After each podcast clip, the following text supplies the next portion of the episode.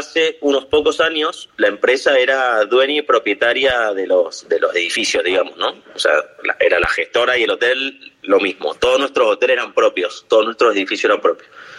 Y bueno, justamente 2010, 2019, eh, para el 20, se tomó la decisión de, crear la, la gestora, digamos que la empresa la partimos en dos, una parte quedó como dueña o sea, el mismo, es el mismo dueño, ¿no? Pero una, una parte de la empresa quedó como dueña de los activos y para Hotel Group pasó a ser una empresa gestora.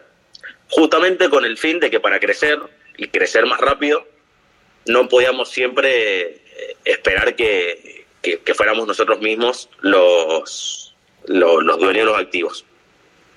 Con lo cual ahí se armó realmente el departamento de expansión, tanto en Europa como en América, primero se armó en Europa, o las primeras oportunidades surgieron en Europa, y bueno, a partir de ahí, ya en Europa hay, creo que son, bueno, hay, distintos modelos, pero digamos, hay siete, ocho hoteles que son bajo el modelo de gestión.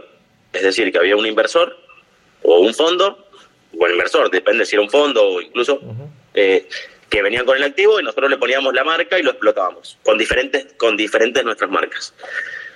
En Latinoamérica aún eh, aún, aún, aún, aún no hemos concretado ninguno todavía, de como nuevo, o sea, todos los hoteles que hay en América de alguna manera son de, del mismo papá, del mismo dueño.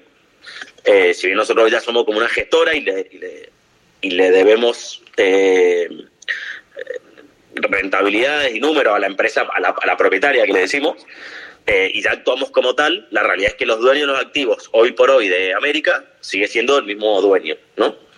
Entonces, pero bueno, eso no quita que realmente hay un plan de, expansión o, una intención fuerte de, crecer y expandirnos en América.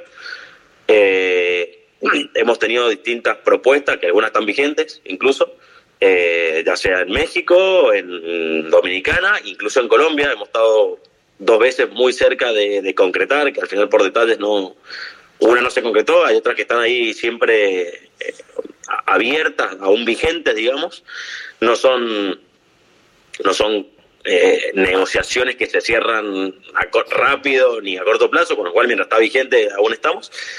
Y bueno, tiene que ver con eso, que para crecer más rápido, expandirnos más rápido, era con el modelo de gestión.